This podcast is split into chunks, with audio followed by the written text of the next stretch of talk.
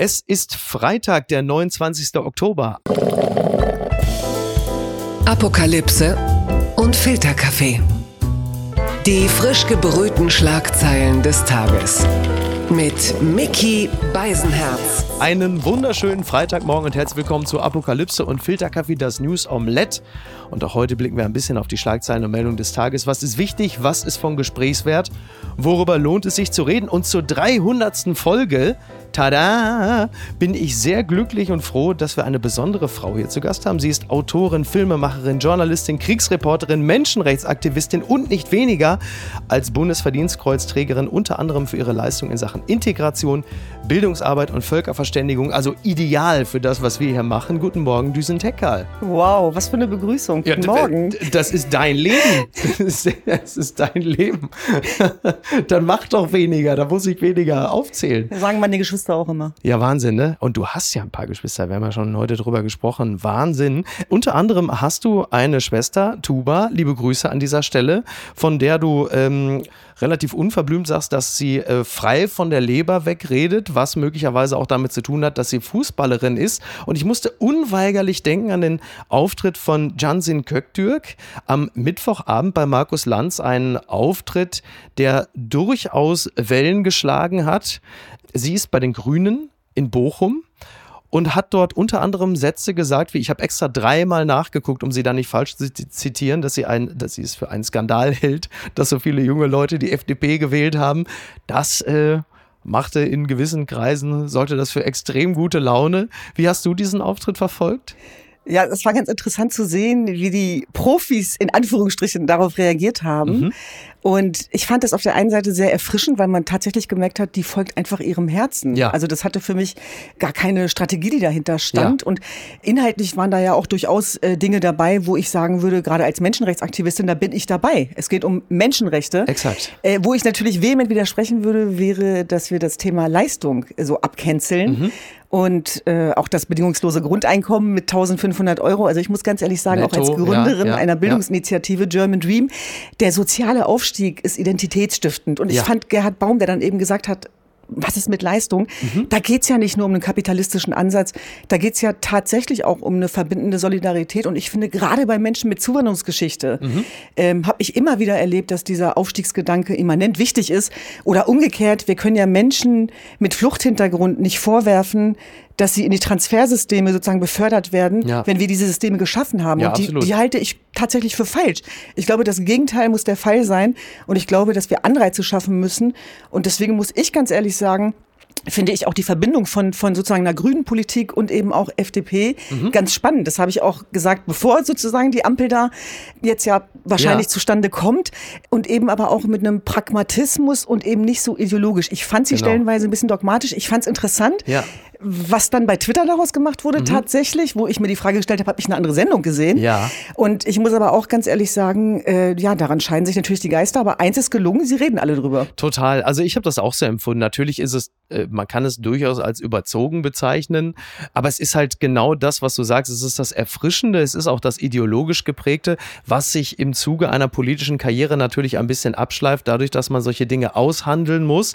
Ich werde aber über Jansin Köktürk sowieso nichts Negatives sagen, da sie sie äh, in Bochum in der Westfalenliga spielt und ich sie unbedingt für meine private Fußballtruppe äh, engagieren möchte. Deshalb also, werde ich mich deshalb schon mit dir gut stellen. Sehr schön. Dann kommen wir jetzt mal äh, genau zu dem, äh, worum es äh, in den nächsten Wochen noch viel mehr gehen wird, nämlich die Sondierung, die Ampel und einen möglichen Kanzler Scholz. Die Schlagzeile des Tages. G20-Gipfel in Rom. Merkel lädt Scholz zu ihrem bilateralen Treffen ein. Das berichtet die FAZ.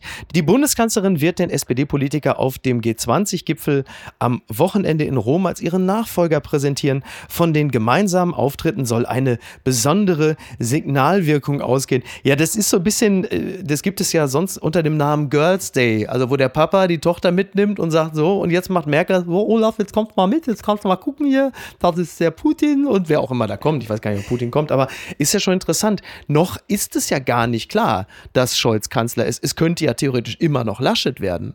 Also. Findest du? Nein. Na gut, man weiß es nie, ne? Aber ich glaube schon, dass vieles darauf hinausläuft. Ja. Und es ist ja auch nicht so fremd für Scholz als Teil der vorherigen Regierung Exakt. tatsächlich. Ja. Und äh, ich muss ganz ehrlich sagen, es passt ein bisschen zu dem Stil, den, den wir gerade auch erleben. Ich finde es schon beeindruckend. Ich finde, so geht reibungsloser Regierungswechsel. Ja. Und äh, das ist ein Best-Practice-Beispiel für Leadership.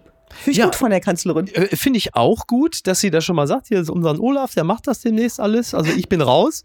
Das wird ja aber wirklich eine nicht einfache Legislatur. Und damit rede ich jetzt noch gar nicht über die Koalitionsverhandlungen, die auch nicht so leicht werden. Denn Merkel äh, hinterlässt ja eine äh, tief gespaltene CDU, aber natürlich auch eine ganz schwierige Aufgabe. Also die, äh, du hast jetzt diese Fliehkräfte in Europa, das heißt, du hast diesen Riss äh, zwischen dem Osten und dem Westen, den es gerade auszuhandeln gilt. Du hast natürlich ganz viel Uneinigkeit, neue Flüchtlingsbewegungen, die in Zukunft sicherlich auch nochmal die nächsten vier Jahre prägen werden. Also das wird für einen Kanzler Scholz und seine Ampelkoalition nicht einfach. Und da reden wir jetzt natürlich über Außen Außenpolitik, aber innenpolitisch wird es auch nicht einfach. Eine positive Sache können wir sagen, also Christian Lindner ist verlobt. Und dafür wird jetzt, äh, dafür kriegt jetzt äh, Robert Habeck das Finanzministerium. Das ist das Erste, was die Sondierung Koalitionsgespräche ergeben haben. Du darfst heiraten, ich werde Finanzminister. Ne? Ja, schauen wir mal, ja. was, was da jetzt wirklich passiert. Ja. ja, du hast natürlich recht. Es ist die erste Ampel auf Bundesebene. Es gibt stark widersprechende Interessen zwischen FDP und Grünen. Äh, wir haben große Themen ich glaube, dass sie viel Pragmatismus brauchen. Ja. Klimawandel, Einwanderung, EU-Außengrenzen, Rente. Ich habe die Hoffnung, dass sich Politik versachtlich. Und ich muss ganz ehrlich sagen, die Art und Weise, mhm. wie die Sondierungsgespräche bisher stattgefunden haben, stimmen mich hoffnungsvoll. Ja. Und viele dieser Sonderverhandler sind ja auch Menschen, die wir kennen tatsächlich. Mhm. Auch aus unserer Arbeit, äh, unserer Menschenrechtsorganisation Hava Help oder eben ja. auch bei German Dream sind sehr viele Wertebotschafter dabei. Wenn ich an Johannes Vogel denke, wenn ja. ich an Jem Özdemir denke und ja. Ricarda Lang. Ich will damit sagen, dass ich eigentlich auch Respekt habe vor den äh, Politikerinnen und Politikern, äh, die da in diese Sondierungsgespräche gehen. Ich weiß, Politikerbashing ist immer sehr beliebt und sehr einfach. Und du hast natürlich vollkommen recht. Es sind gigantische Aufgaben, die vor uns liegen. Und ich glaube, dass wir auch nicht mehr in einer Zeit leben, wo wir den Kopf in den Sand stecken können oder Dinge einfach so passieren lassen können. Ja. Da braucht es wirklich auch einen Paradigmenwechsel. Und das sind Themen, die jetzt behandelt werden müssen, insbesondere was das Thema Migration angeht. Ja. Äh, ich glaube, das ist sehr, sehr wichtig. Es gibt Gründe, warum das auch im Wahlkampf kaum eine Rolle gespielt hat. Man hat versucht, auch die Bevölkerung damit zu verschonen, aber die mhm. Probleme sind da. Wir sehen das an den Außengrenzen, ja. was da gerade passiert. Wir sehen, wie das den Solarplexus auch der Gesellschaft, der hiesigen, der Deutschen äh, beschäftigt. Und äh, da brauchen wir natürlich Lösungen auf Deutschland-Ebene, aber eben auch auf EU-Ebene. Und ich muss ganz ehrlich sagen, dass ich da auch die Verbindung von Grünen SPD und FDP ganz spannend finde. Also mhm. gerade auch unter diesem Ansatz Spurwechsel. Es geht natürlich um Menschen, die auf Asyl angewiesen sind, wo wir Asylgründe auch prüfen müssen. Und trotzdem tue ich mich manchmal schwierig mitzusetzen, wie kein Mensch ist illegal. Ja. Das wissen wir alle, dass kein Mensch illegal ist. Ja. Und auf der anderen Seite tue ich mich genauso schwierig mit Sätzen wie wir können nicht alle aufnehmen. Ja. Das machen wir ja auch gar nicht. Aber das ist genau ein Totschlagargument. Aber genau, genau dazwischen, dazwischen spielt sich das Ganze Genau, ab. zwischen Humanismus und Realismus. Was heißt das de facto? Es heißt, dass wir endlich definieren müssen, wer wir sind, was die Regeln sind. Dass wir ein Einwanderungsland sind, heißt, dass wir eben auch nach dem Vorbild von Kanada, das habe ich mhm. letztens in meiner Kolumne vorgeschlagen, auch durchaus Möglichkeiten, Potenziale haben. Wir haben den Fachkräftemangel, wir sind demografisch abhängig und es ist wichtig, dass wir Anreize schaffen, auf der einen Seite. Und dann haben wir natürlich auch über die Flüchtlingssituation, über die Herausforderungen, die wir weltweit haben, ob das in Syrien ist, im Irak ist oder wie jetzt jüngst in Afghanistan, brauchen wir natürlich auch Antworten auf äh, Terrorismus, ja. auf Gründe, warum Völkerwanderung entsteht und müssen Fluchtursachen bekämpfen vor Ort. Ja, genau. Und wenn wir das nicht schaffen, machen sich Menschen auf den Weg. Aber nicht jeder möchte sich auf den Weg machen, auch wenn das manchmal vermittelt wird. Also auch die Zahl, von der wir bei den Außengrenzen sprechen, sind, glaube ich, um die 4000 Menschen. Und da muss man äh, Möglichkeiten schaffen, dass man diese Asylgründe prüfen kann. Wir werden gerade erpresst von Lukaschenko. Es ist die Uneinigkeit Europas, die uns vor die Füße fällt. Ja. Der macht gerade eigentlich genau dasselbe wie Erdogan. Ja, und es ist exakt. die Vergangenheit der letzten Regierung, das muss ich hier auch ganz kritisch sagen, die dafür gesorgt hat, dass wir uns als Europa erpressbar machen, weil wir uns verhandeln lassen über Flüchtlinge, die ferngehalten werden genau, sollen von uns. Ja Aber wie wäre es, wenn wir es umgekehrt machen und sagen, Vielleicht reden wir da ein Wort mit, vielleicht schaffen wir legale Migrationswege, vielleicht schaffen wir Resettlement-Programme, vielleicht müssen wir Sonderkontingente Hilfskontingente schaffen, aber in erster Linie müssen wir dafür sorgen, dass Kriege verhindert werden und Fluchtursachen bekämpfen. Und dazu gehört beispielsweise, dass wir auch Despoten, NATO-Bündnispartner, die nicht gerade gehen, äh, dafür auch zur Rechenschaft ziehen müssen und dass wir natürlich auch Lukaschenkos Spiel, wir müssen das nochmal konkretisieren, was da genau passiert. Die Menschen, die an die Grenzen gefahren werden, auch von Lukaschenkos Leuten, ja. sind da ja nicht illegal. Die haben genau. ein Visum bekommen ja. und sind dort viel vorsätzlich Geld viel Geld dafür bezahlt, ja. sind dort hingefahren worden und werden dann quasi ihrem Schicksal ausgeliefert. Es fällt jetzt natürlich auf, das klingt makaber, was ich sage, aber im Mittelmeer ertrinken die Menschen. Was grausam genug ist, das ist jetzt nicht der Fall und ja. damit werden sie sozusagen eben auch sichtbar. Äh, sichtbar, genau, anders sichtbar. Und das Schlimmste für mich ist eigentlich, dass sich niemand, aber auch wirklich niemand dafür verantwortlich fühlt. Es sind Menschen aus Afghanistan dabei, es sind Jesiden dabei, die seit sieben Jahren diesen Völkermord im Nacken haben. Und nochmal, kein Mensch macht sich illegal auf den Weg. Das ist das eine. Und das andere ist, tun wir genug um ihnen Gründe zu geben, zu bleiben. Und, und da sehe ich eigentlich auch das Grundproblem. Also gerade die Menschen aus Afghanistan fliehen vor einem Kalifat. Es sind immer wieder die Frauen, die draufzahlen müssen. Wir sehen das auch im Irak, wir sehen das in Syrien. In Afghanistan haben wir auch Berichte äh, von Menschen, die dort vor Ort leben, wo Töchter jetzt mittlerweile auch verkauft werden, wo sie auch zur Verfügung gestellt werden für die Zwangsverheiratung. Ja. Äh, die Menschen haben kein Geld, sie haben Hunger und äh, das bringt sie natürlich zu Entscheidungen, die ich keinem Vater und keiner Mutter wünsche. Das ist völlig klar. Das hat mich überrascht. Niemand braucht mehr Lockdowns. Lauterbach findet Corona-Pläne der Ampel gut. Das zitiert NTV. Die Ampelparteien wollen nach Ende der epidemischen Lage von nationaler Tragweite weiter gewisse Corona-Maßnahmen möglich machen. Lockdowns und Schulschließungen zählen aber nicht mehr dazu. SPD-Gesundheitsexperte Lauterbach begrüßt den Schritt. Tja, das äh, nehmen wir doch erstmal mit einer gewissen, äh, ja, wenn nicht unbedingt Verwunderung, aber Begeisterung zur Kenntnis, dass selbst Karl Lauterbach sagt, es ist ein guter Kompromiss aus weiterhin möglichen Maßnahmen für die Länder und einer Absage an harte Einschnitte wie Lockdowns oder Ausgangssperren. Ein Freedom Day, das ist ja mittlerweile auch klar, den wird es nicht geben Ende November. Ich glaube, den wollen aber auch gar nicht so viele Leute. Also gefühlt wollen wir ihn, aber faktisch wollen wir ihn eigentlich nicht deklarieren, weil wir ja auch aus anderen Ländern sehen, das kannst du zwar sagen, aber du kannst es nicht leben, denn Großbritannien hat zwar schon im Juni den Freedom Day verkündet, aber da ist es mittlerweile so, dass aufgrund langer Wartezeiten die Menschen äh, im Zweifel vor der Notaufnahme sterben. Also da schießen die Zahlen natürlich auch hoch. Das bedeutet automatisch auch immer, dass nicht nur die Infektionszahlen hochgehen, sondern natürlich auch sich die Krankenhausbetten füllen. Und wir reden ja auch in Deutschland immer über die Betten. Was wir ein bisschen vergessen ist, dass es aber auch Pflegerinnen geben muss, die, die dann an diesen Betten dann auch stehen und die Leute betreuen betreuen, will sagen, wir sind noch nicht ganz durch. Ja, das ist tatsächlich so. Und das ist ja auch genau das, wo wir uns eigentlich befinden. Auf der einen Seite eben Lockdowns, die quasi kaum noch vermittelbar sind, wenn wir ehrlich sind, innergesellschaftlich, weil die Menschen das Gefühl haben, was denn noch alles? Mhm.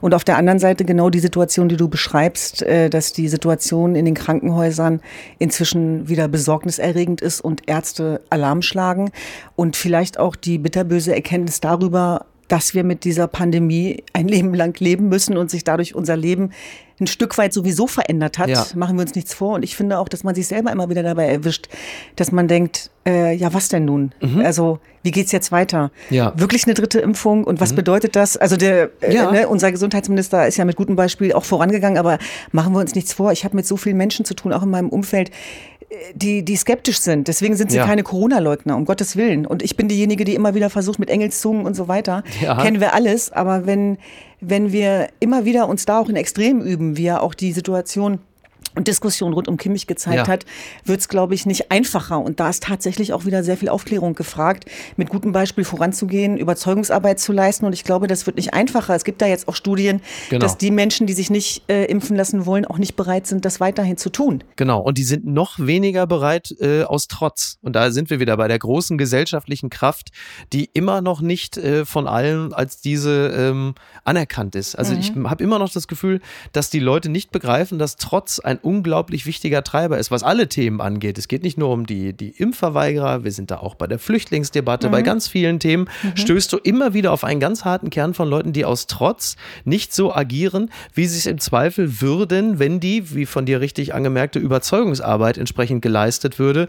Und das Beispiel Kimmich ist natürlich nur ein super Beispiel dafür, wie dann eine allgemeine Diskussion komplett verrutscht. Mhm. Und die Politisierung auch wieder natürlich, ne? Ja. des, des Virus. Das merkst du daran auch, dass dann plötzlich ein Lagerdenken entsteht. So, wie habe ich denn jetzt zu denken in genau. der Echokammer, in der ich mich gerade befinde? Ja. Was einem ja auch irgendwie das Denken ein bisschen abnimmt. Und ja. das halte ich für hochgefährlich. Ja, also da auch immer wieder reinzugehen und vom Einzelfall das abhängig zu machen und auch mal ja, sich darauf einzulassen, nachzuvollziehen, zu verstehen. Also ich glaube insbesondere auch bei Menschen mit Zuwanderungsgeschichte, da gab es ja auch die Phase, wo man den äh, Menschen mit Migrationshintergrund die Schuld dafür geben wollte. Das mhm. war dann der Moment, wo ich besonders laut geworden bin. Ja. Weil ich so dachte, wenn ihr jetzt meinen Eltern die Schuld dafür geben wollt, Leute, so einfach ist es nicht. Ja. Denn das hat ja Gründe gehabt, das, und das ist sozusagen realistischer Fakt, dass die äh, Quote dort ausgeprägter war, weil die Menschen eben in den Pflegeberufen tätig waren, weil sie ja, auf genau. öffentliche Verkehrsmittel angewiesen sind. Und die Frage ist, wie sehen Präventionsmaßnahmen aus? Und deswegen deswegen muss man da auch offen und ehrlich drüber reden und da eben auch reingehen und Diskussionen machen. Und da haben wir zum Beispiel mit dem Bundesgesundheitsministerium und German Dream eine Aufklärungskampagne gemacht, eine multilinguale. Eigentlich wäre das doch eine Aufgabe auch äh, schon länger gewesen der, der Regierung, aber ja. dafür brauchst du eine multilinguale Regierungskommunikation. Genau. Das heißt, auch da, glaube ich, kamen wir viel zu spät, ja. was jetzt nicht böse gemeint ist, weil man muss ja, wie gesagt, an Lösungen arbeiten, aber das ist alles noch lange nicht durch und wir müssen da einfach weitermachen. Ja, unter anderem äh, durch Slogans wie von äh, Jens Spahn, der jetzt halt eben die Drittimpfung äh, bewirbt schreibt unter anderem mit dem Satz, boostern Sie Ihren Impfschutz für den Winter. Ich, da habe ich ein bisschen das Gefühl, dass Jens Spahn bereits jetzt schon übt, so mit so Slogans für so eine weitere Anstellung irgendwo beim AWD oder so.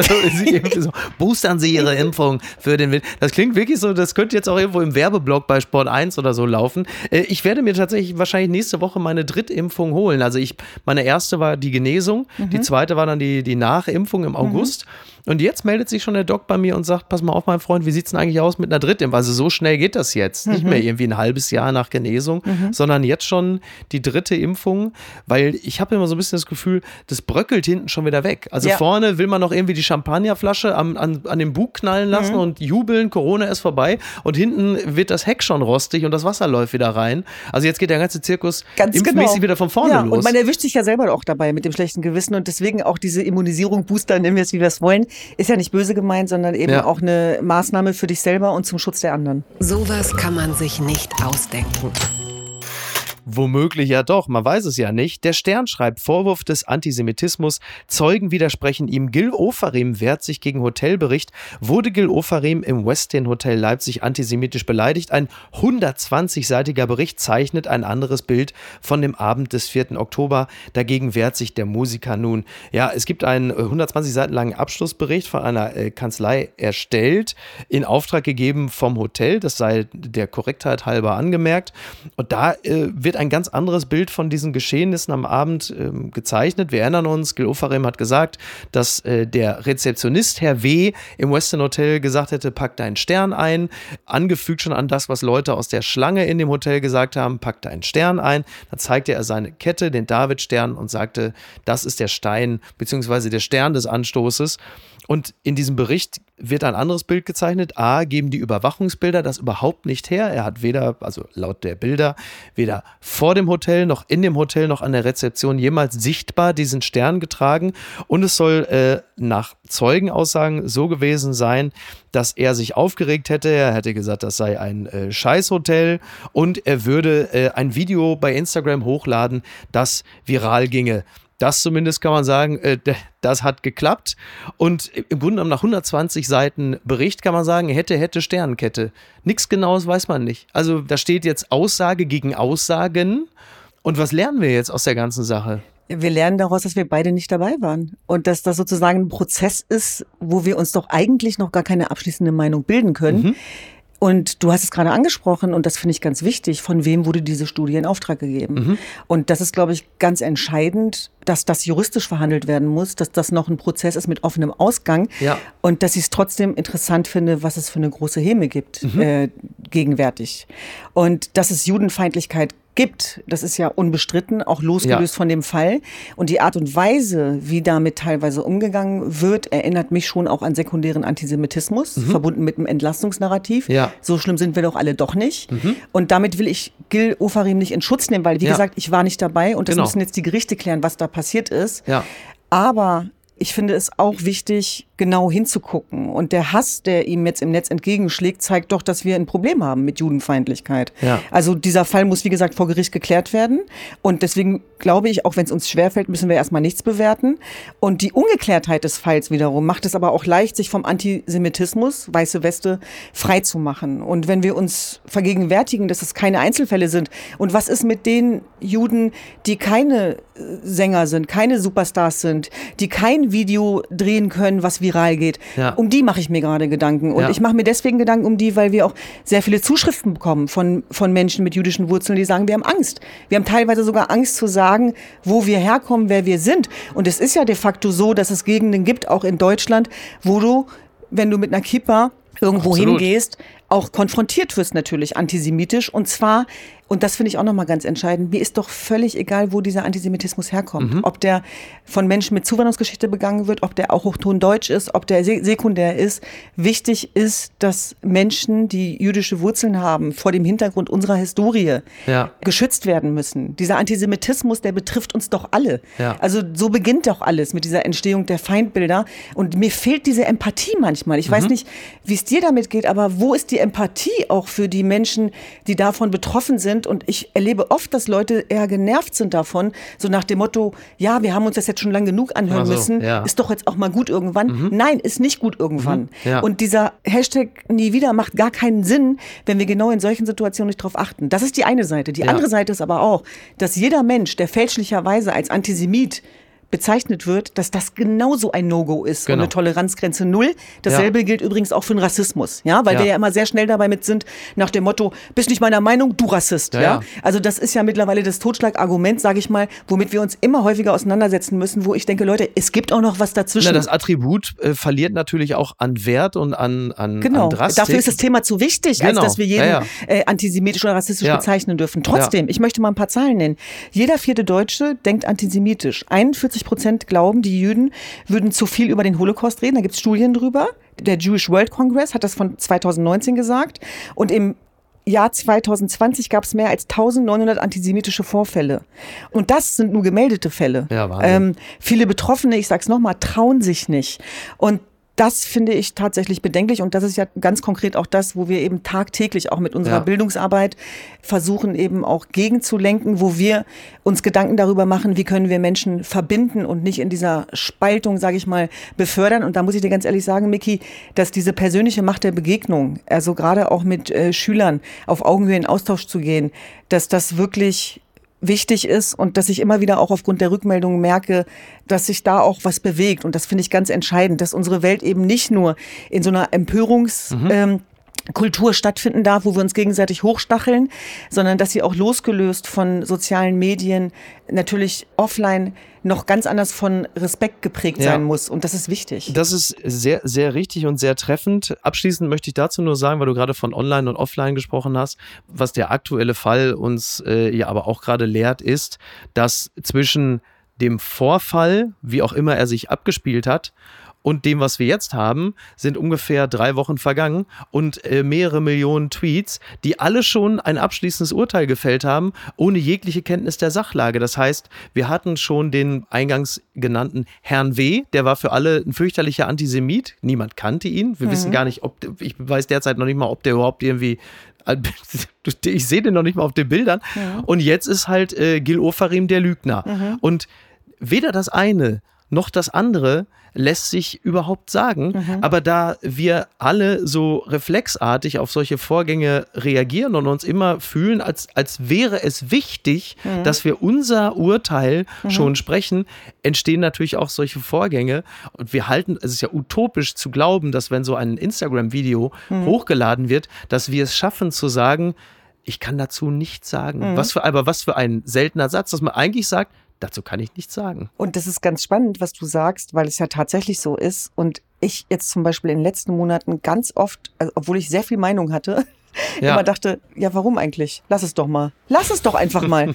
Also du musst doch nicht zu jeder Situation was sagen, auch wenn du da eine starke Meinung zu hast. Red doch mit deinen Freunden darüber. Dann kommen wir jetzt weil, mal, weil da ja. denke ich auch immer, wohin führt es denn dann am Ende? Genau. Ne? Und ich glaube, wenn man viel macht, hat man auch viel zu verlieren. Allerdings. Und trotzdem, wenn Entmenschlichung begangen wird, wenn Menschen rassistisch sind, wenn Ja. sie ungerecht sind, dann müssen wir immer wieder reingehen. Ja, Und wenn das- es das- offensichtlich genau. ist, wenn es offensichtlich ist, bitte und dann sehr gerne äh, nicht nur bei Twitter, sondern auch gerne in der U-Bahn. Zivilcourage, genau. Unterm Radar.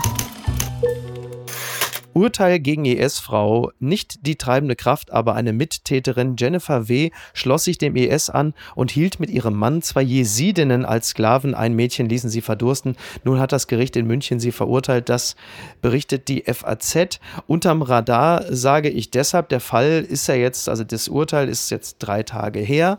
Trotzdem ist das, was den Jesidinnen geschieht, weitestgehend ja unter Ausschluss unserer Öffentlichkeit. Und du kennst dich mit dem Thema natürlich sehr gut aus, weil du vor Ort gewesen bist. Das, das hat ja dich letzten Endes ja auch zur Kriegsreporterin gemacht. Und was hast du da gesehen vor Ort? Wir haben ja gerade über Entmenschlichung gesprochen Mhm. und die Sensibilisierung dafür hat sicherlich damit zu tun, dass ich einer Religionsgemeinschaft angehöre, die verfolgt wird, seitdem es sie gibt. Ja. Und das ähm, prägt, das prägt fürs Leben.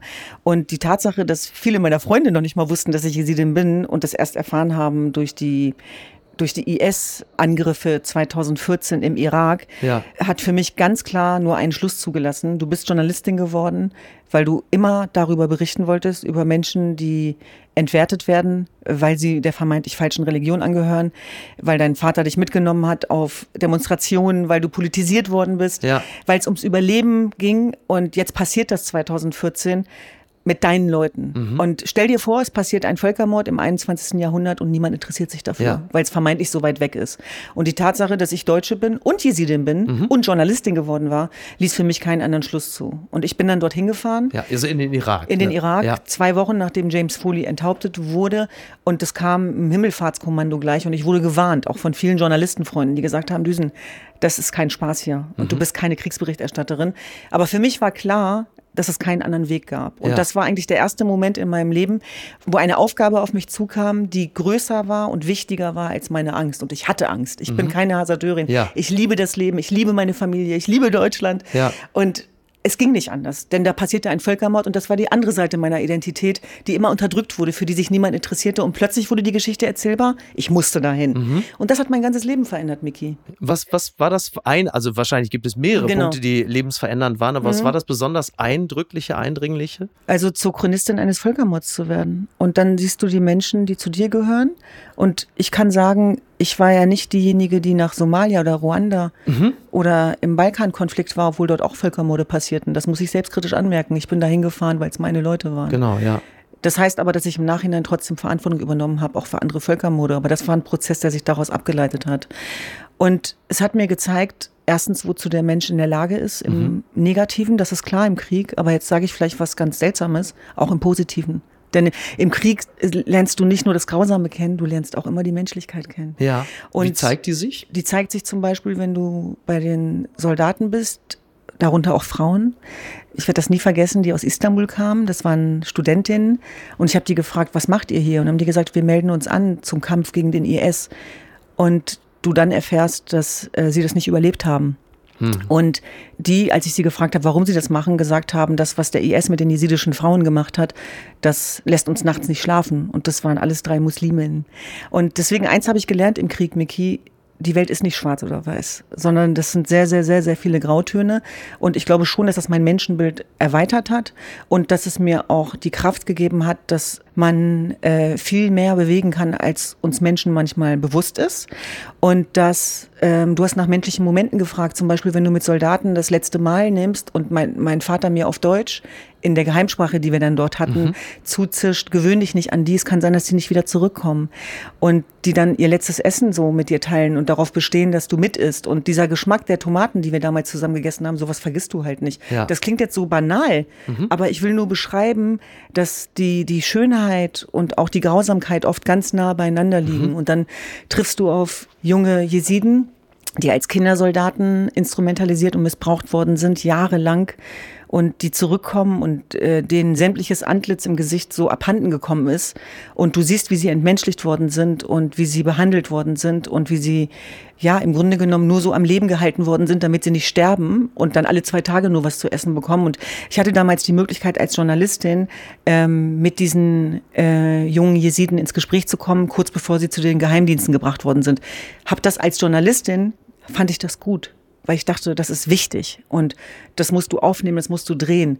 Was ich aber unterschätzt habe, war, was das mit mir macht. Mhm. Also das heißt, diese Situation, wenn du dann mit diesen jungen Kinderseelen ähm, sprichst, also es sind ja kaum Gespräche möglich, ja. ehrlicherweise, und wenn du dann auch siehst, die sind dann ins Camp gebracht worden zu ihren Angehörigen, weil die Eltern wurden umgebracht und wurden dann aus dem Bett geholt und dann gucken die dich an und da, das sind so Momente, das war bei mir persönlich so, wo ich mir geschworen habe, dass ich alles unternehmen muss, was in meiner Macht steht, um diese Entmenschlichung, diesen Terrorismus, alles zu tun, das zu verhindern und vor allem um für Gerechtigkeit zu sorgen. Und ich glaube, dass wir Menschen uns, ich sag's nochmal, nicht unterschätzen dürfen, weil auch nicht überschätzen, das ist völlig klar.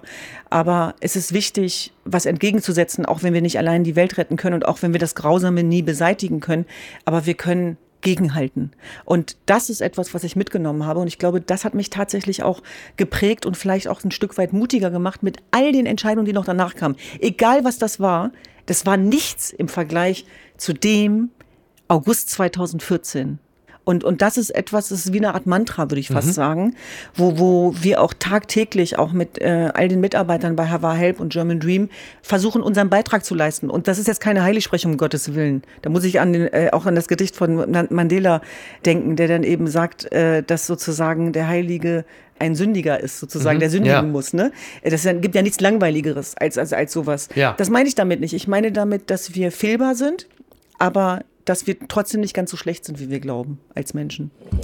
Das gibt's doch gar nicht. Härteste aller Brüche, aber es hilft ja nichts. Bizarrer Streit mit der Ex. Phil Collins muss sagen, ob er duscht.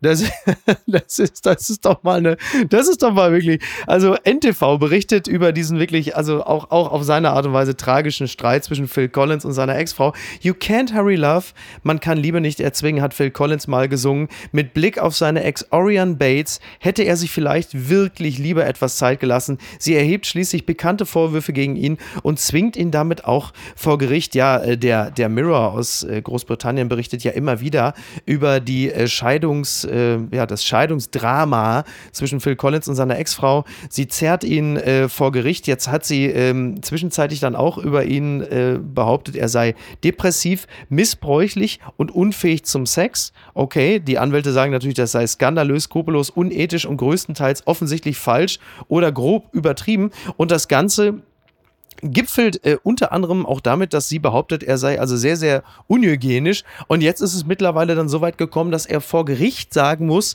ob er duscht oder nicht.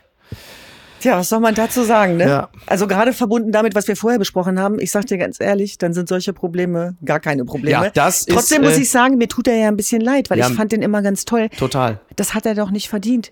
Also, dass so viel dreckige Wäsche gewaschen wird, das meine ich. Ja. Ich meine, da auch da stecken wir natürlich nicht drin. Ich kann nur sagen, dass ich diese besagte Frau einmal erleben durfte in, einer, in einem Beitrag. Ja. Und da kann man sich ja dann schon so eine Meinung bilden. Das ist richtig. Also bizarr trifft es schon ganz gut, würde ich sagen. Das trifft sehr gut. Äh, das lässt natürlich viele Hits von ihm auch nochmal jetzt, was diese Hygieneprobleme angeht, in ganz anderem Licht erscheinen. Ich erinnere mich an den großen Song I can smell him coming in the air tonight. Und jetzt, in diesem Moment, setzt die Dusche ein. And I've been waiting for this moment all my life. ähm, es, ja, äh, wie sagt der große Glashäufer Umlauf an der Stelle immer, alles Liebe, alles Gute. Und jetzt kommen wir noch hierzu. Was ist denn da schiefgelaufen? Hiker lost for 24 hours, ignored calls from rescuers because of unknown number. Das schreibt die New York Post. A hiker lost on a mountain in Colorado ignored repeated calls from rescuers, later explaining that they had been unfamiliar with the phone number, authorities said. Ja, also da ist ein, ein Bergwanderer verschütt gegangen, irgendwo in Colorado, und äh, man hat nach ihm gesucht. Und wir hatten ja letztens schon, glaube ich, den Fall in der Türkei, dass jemand sich sogar an der Suche nach sich selbst beteiligt hat, weil er besoffen irgendwo im Wald wach wurde. Das war die geilste Story. Und hörte an den, und dann irgendwann, als der Name gerufen wurde und er den selber rief, fiel ihm auf, ach, das bin ja ich. In diesem Fall ist es jetzt so, der ist halt einfach äh, vermisst gewesen. Und dann hat man hinter ihm her telefoniert. Er ist halt einfach nicht drangegangen, weil er die Nummer nicht kannte. Und jetzt hat Niki, die mir die Meldung, äh, sie ist ja schließlich Redaktionsleiterin, geschickt hatte, hat gesagt, das bist doch hundertprozentig du. Es hätte hundertprozentig auch mir passieren können. Denn wenn ich die Nummer nicht kenne, gehe ich einfach nicht dran. Du, das geht mir ganz genauso. Was meinst du, was ich schon für wichtige Anrufe verpasst habe? Ja.